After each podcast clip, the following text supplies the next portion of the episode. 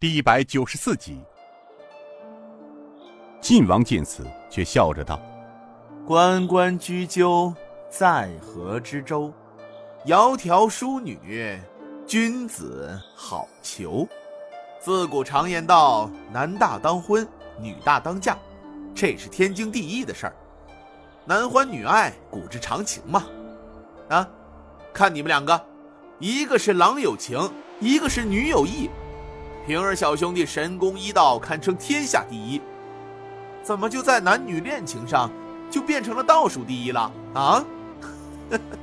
看看看看，被六弟这么一说呀，差点羞得抬不起头来，还真让本王惊奇啊！定襄王哈哈笑道：“哈哈哈哈是啊，小兄弟人才武功堪称天下第一的神龙大侠，江湖中无人可敌。怎么在这儿女私情上？”倒真像是一个刚出窝的稚子，怎么样？要不让三哥帮你向皇上求个情，赐个婚吧？晋王笑道：“哎，六弟，你还别说，你这主意甚好。别的还难说，请求皇上赐婚，父皇肯定准。这也是我们平儿小兄弟莫大的殊荣啊！行，平儿小兄弟，哥哥等你从南疆回来。”啊，哥哥一定为你们俩请旨赐婚。这是大明开国以来由皇上赐婚的一次天大的喜事。晋王站起身来，走出亭子，尹建平、定襄王也紧随其后，来到了池边。晋王双手扶在白玉围栏上，叹声道：“哎呀，人道无常，花有季。你们看，那池边上几树老梅。”每年也正是这个季节，它们就迎着瑞雪绽放。古人们就把它的绽放诗化的韵境描绘。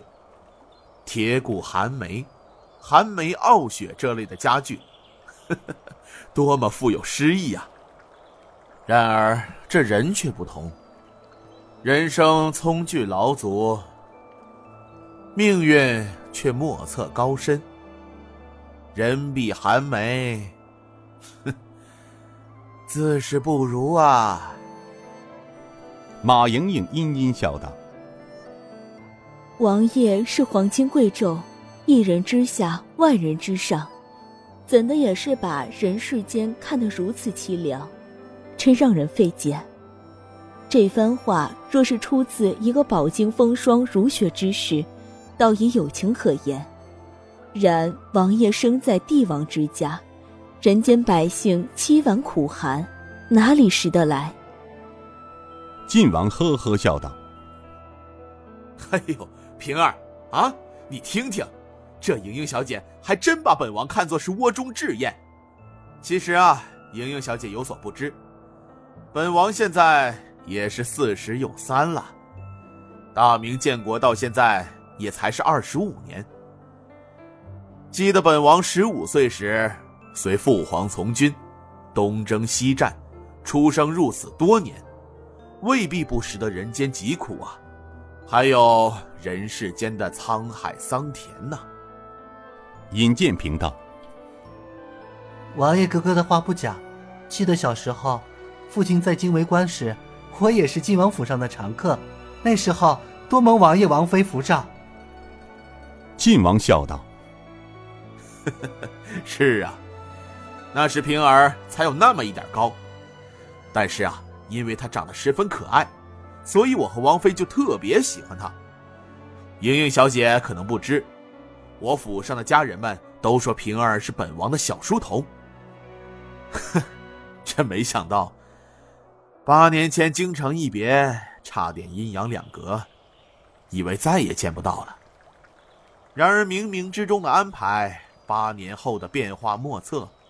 如今又在京城重聚了，而昔日的小书童，却长成了玉树临风的家公子，而且还成了当朝一名独一无二、没有品级的钦差大人，真是匪夷所思啊！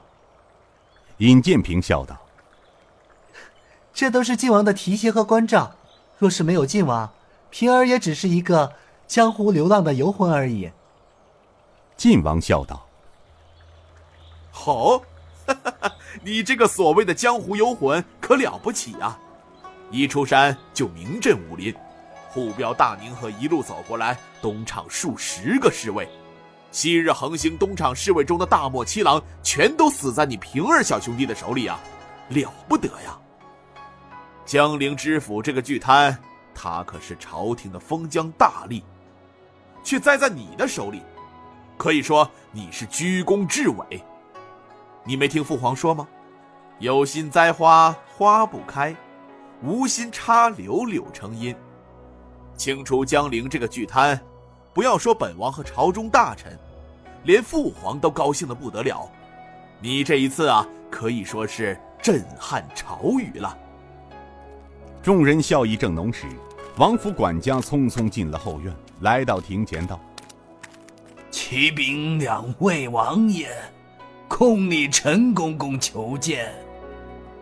晋王道：“好，六弟，大概是父皇的旨意到了。行，莹儿小姐，平儿兄弟，你们在这里稍坐片刻，我和六弟去去便回。”说罢，两人便匆忙而去。